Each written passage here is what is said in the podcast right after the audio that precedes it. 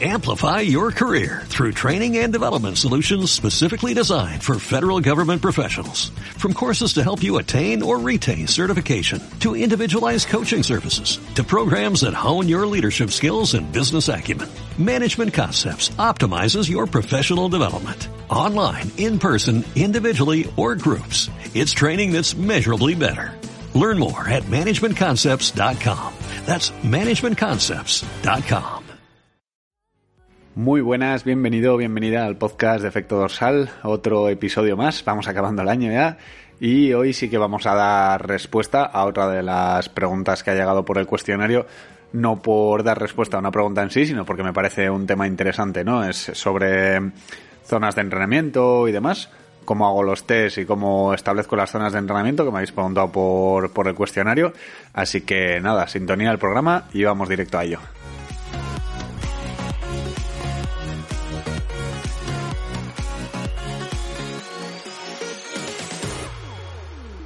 Bueno, pues la siguiente pregunta es de Edu, como no, eh, y dice tal que así. Eh, ¿Qué método te gusta más para calcular la velocidad crítica y la BAM de natación y de carrera a pie eh, respectivamente? ¿Qué método crees que se ajusta más para MD y LD, o sea, media y larga distancia? una vez que tienes el dato de velocidad crítica y BAM, ¿qué tipo de zonas sacas de cada uno? Vale, bueno, digamos que ya no hago mucha diferencia en cuanto a en cuanto a media larga distancia o olímpica y demás, ¿vale? Siempre uso los mismos test porque al final antes sí que usaba unos para, para unos y otros para, para otros, luego lo comentaré pero sí que es verdad que al final, como los entrenamientos que suelo prescribir, eh, eh, pues bueno, eh, son series de 200, de 400 nadando o series de 1000 corriendo y demás, me, han resultado mejor estos, estos test, ¿vale? Y estas zonas, o en función de, de estos test, las zonas, ¿vale? Ajustadas. ¿Por qué digo esto? Pues porque al final digamos que si tú haces un test, eh, pues por ejemplo de un 1500, y la gente se mide mucho, eh, vas a estar siempre entrenando por debajo de, de esas zonas, ¿vale? Vas a estar como, joder, me sale la palabra en inglés, underrated, eh, pero no, no en castellano, como infravalorados, ¿vale? Esos datos. Entonces, ¿Qué, ¿Qué, zonas o cómo calculo yo la velocidad crítica y la velocidad aeróbica máxima, la van? Pues bueno, eh, principalmente para natación hago un test de, velocidad crítica, pero no suelo hacer el de, el de 200 y 400. Esto creo que ya lo hablamos en un, en un episodio la temporada pasada, pero bueno, recordamos. Eh, no hago 200 y 400 como distancias de, de test, sino que hago 50 y 400, ¿vale? Porque, bueno, son distancias que están más eh, en sincronía con las zonas que se utilizan en, en triatlón, ¿no? Al final eh, hacemos una salida muy fuerte, ¿vale? Y tenemos que saber eh, movernos en esas velocidades para coger buenos sitios en la salida. Y la de 400, pues porque es un poco la, la velocidad crucero, ¿no? De, de, una, de una prueba. Entonces, eh, pues hacemos la típica fórmula de la distancia 1 menos la distancia 2 del tiempo 1 y el tiempo de la distancia 2. Y eh, hallo la, la velocidad. ¿vale? Entonces, pues si tenemos una velocidad crítica de 1.40 o de 1.45 o de 1.30, me da igual, eh, en función de eso establecemos las zonas de entrenamiento, ¿vale? Eh, las zonas de entrenamiento, mm, no sé si, no sé si, si hay algo que las dictamine así, sino que a raíz de, de, pues bueno, de leer varios blogs y demás en cuanto a Training Peaks, estoy hablando, ¿vale? Como qué porcentajes las utilizo en Training Peaks, eh, he llegado a, ajustarlas de esta manera, ¿vale? No, no es, eh, no es según la metodología X, ¿vale? O MyProCoach, aunque se parecen bastante a las de MyProCoach. Eh, son más o menos estas, ¿vale? La zona de calentamiento o el aeróbico regenerativo sería en un 89-90% de la velocidad crítica. Eh, cogeros papel y boli porque aquí van a salir datos a mansalva, ¿vale? Eh, el aeróbico ligero en 92-94 del umbral, ¿vale? De la velocidad crítica. El aeróbico medio, ¿vale? Eh, fondo, ¿vale? 94 a 98% de la velocidad crítica y el aeróbico intensivo o intenso o como quieras llamarlo eh, en torno al umbral entre el 98 y el 104%, ¿vale? Luego sí que es verdad que las eh, que las zonas más anaeróbicas no las tengo en un porcentaje estimula, estipulado, por así decirlo, porque fuera parte de que me interesan sobre todo las que están por debajo, eh, los entrenamientos de natación en cuanto a estas zonas de velocidad y demás son a sensaciones, ¿vale? Son pues 50 eh, metros a tope o trabajándolo en progresivos o cosas de estas que al final no me, no me importa tanto el, marcar una zona así muy determinada de entre 1.20 y 1.25, ¿vale? Porque al final son zonas que también cuesta, cuesta medirlas, ¿sabes? No son no es un 400 que vas mirando el reloj de aspas y vas viendo si estás entre tiempos o vas con el tiempo training, ¿sabes? son, mm, eh, son sprints que al final es hacerlos a la máxima velocidad posible y, darle, darle caña. Entonces, pues bueno, ahí no me, no me, no me complico mucho, ¿vale? Eh, luego, sí que es verdad que antes, lo que te decía, ah, hacía un test de 1000 o de 1500, ¿vale? Pues porque al final también, y lo, lo, suelo hacer, ¿eh? de como a modo de control lo suelo hacer, no como para establecer las zonas, pero sí para ver cómo se comporta esa persona, ¿no? Es lo que te decía, porque me gusta mucho cómo mide, por así decirlo, la, la parte psicológica del nadador o del triatleta, ¿vale? Porque al final en un test de 1000 ves en qué momento ha desconectado ese triatleta y bajan los ritmos y pues pueden ser en el 400, pueden ser en el 600, pueden ser en el 700, en el 800, ¿vale? Entonces vas viendo cómo descentrada está esa persona. Es lo que decía antes, que un test de 1000 en el momento en el que tú desconectas y no eres capaz de mantener esa intensidad todo el test, los 10, 20 minutos que, que, pueda durar X, eh, al final estás, estás nadando más lento de lo que podrías haber nadado o de lo que puedas nadar en entrenamientos eh, fraccionados, ¿vale? Entonces, eh, está bien para medir unas cosas, pero eh, me daba la sensación de que la gente luego se estancaba un poco nadando también, ¿vale? Entonces, por eso, por eso decidí cambiar al, de velocidad crítica con 50 y 400 metros, ¿vale? Respecto a la BAM, respecto a, a la carrera a pie, me complico todavía menos aún. O sea, eh, antes usaba un test de 5K o 10K, que ahora mismo lo usamos como eh, test de control, lo mismo que el 1000 o el 1500, eh, sobre todo si puede ser en una carrera con dorsal para establecer el, umbral, ¿vale? Pero principalmente lo que hago es un, test de, de velocidad aeróbica máxima muy sencillo, que creo que también lo comenté en algún podcast, y es simplemente pues hacer un, con un calentamiento, un tal, un protocolo previo, eh, hacer una serie, un, test máximo de 6 minutos, ¿vale? Eh, lo que yo llamo un semi-Cooper, ¿vale? El test de Cooper de 12 minutos de toda la vida, pues la mitad, ¿vale? Entonces, eh, si puede ser en pista o en un sitio que sea muy llano, etcétera, etcétera, que no haya viento y demás, un test de, pues eso, 6 minutos a tope y en función de eso, pues sacamos la, las zonas de. Yo trabajo con las zonas de payares, ¿vale? Las R's. Eh, entonces, eh, papel y boli. respecto a, al test de 6 minutos, que está. Yo, yo, lo direcciono, lo relaciono directamente con, con la BAM. O sea, el, el ritmo medio de los 6 minutos es la BAM y la verdad es que se, se acerca bastante o, o, lo clava bastante, ¿vale?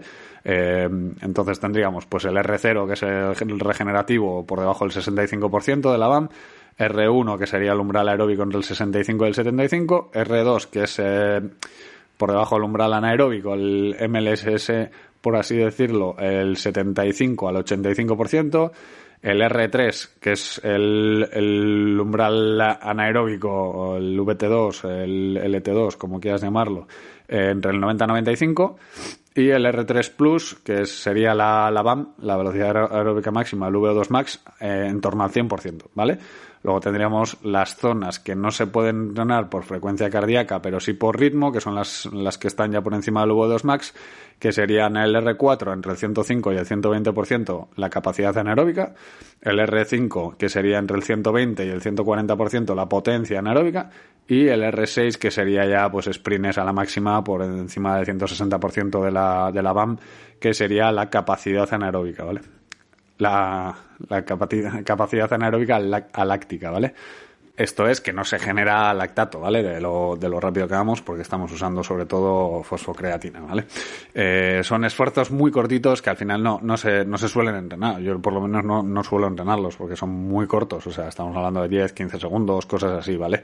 Eh, dicho esto, estas son mis zonas, o sea, no, no mis zonas, son las zonas de, de Payares y Navarro y demás, las, las R's. Eh, si no has podido apuntar los porcentajes, buscas en Google zonas de Payarés y te va a salir por ahí la tablita con todas las zonas que mejoras en cada sitio y demás, ¿vale? Los porcentajes de la BAM. Eh, digo porque sé que son muchos datos y que no es plan de estar escuchando ahí con papel y boli. Pero bueno, eh, lo dicho, son las zonas con las que yo trabajo y los test con las que yo trabajo, ¿vale? Eh, validándolo con, con otros tests, eh, como decía, ¿no? 10K o de un 1000 o un 1500, pero que al final, pues bueno, eh, se funcionan bastante bien, ¿no? Por lo menos a mí me han funcionado bastante bien, ¿vale? Sobre todo también de cara a estimar ritmos de carrera, etcétera, etcétera, ¿vale?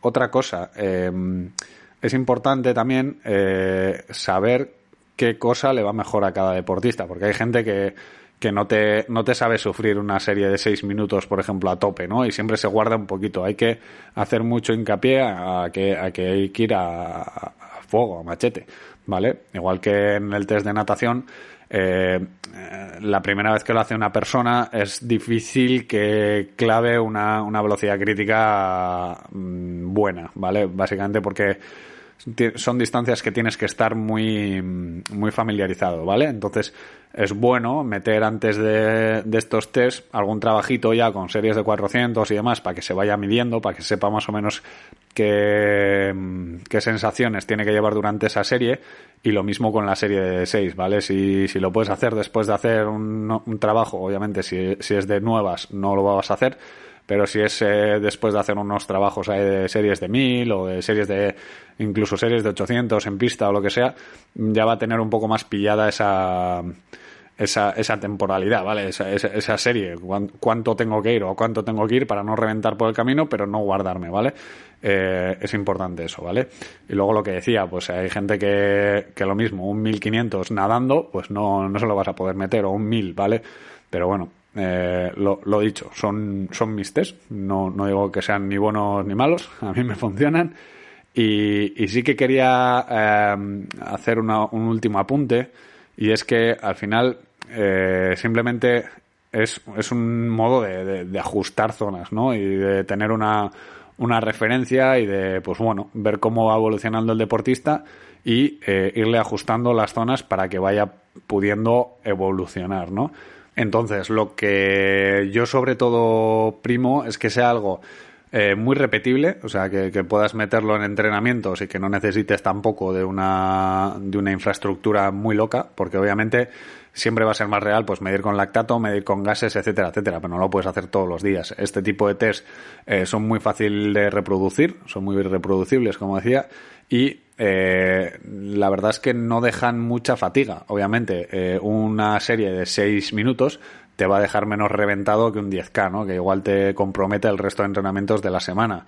Entonces, me gusta por eso, sobre todo porque en el momento eh, genera mucha fatiga, pero sí que es verdad que una vez sales de la ducha, pues ya está. Ya tienes las piernas ahí un poco calientes, pero no es como un 10K que te deja agujetas varios días, ¿vale? Entonces, sí que primo mucho eso, sí que he intentado eh, el ser capaz de poder meter test sin tener que hacerle un, ¿sabes? Un, un, entorno en el que, bueno, sepas que después del test o vas a tener que descansar o obviamente no, no vas a meter series al día siguiente, eh, pero, pero sí que puedas meterlo como un entrenamiento más prácticamente, ¿vale? Entonces, eh, simplemente por eso es, eh, creo que es importante y que, y que sobre todo que se pueda repetir muy fácilmente. Un 10K, pues al final, cuanto más alargas el tiempo, cuanto más alargas la, la distancia, eh, pueden ocurrir más cosas por camino. En un seis, en seis minutos, sobre todo si lo haces en pista, pues apaga y vámonos. Casi no da tiempo a nada, ¿no? Vas ahí al máximo y la verdad es que, como decía, mm, ajusta bastante, ¿vale?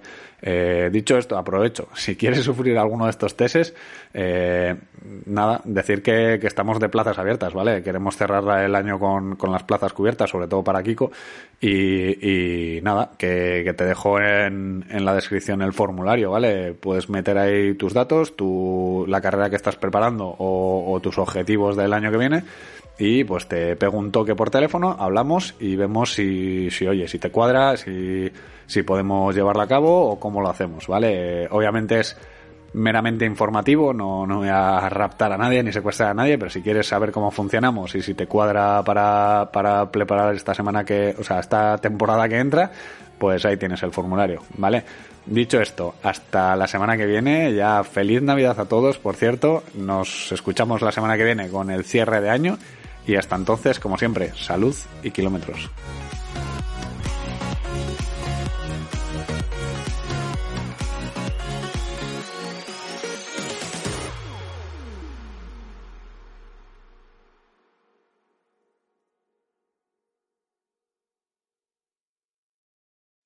Amplify your career through training and development solutions specifically designed for federal government professionals. From courses to help you attain or retain certification, to individualized coaching services, to programs that hone your leadership skills and business acumen, Management Concepts optimizes your professional development. Online, in person, individually, or groups. It's training that's measurably better. Learn more at managementconcepts.com. That's managementconcepts.com.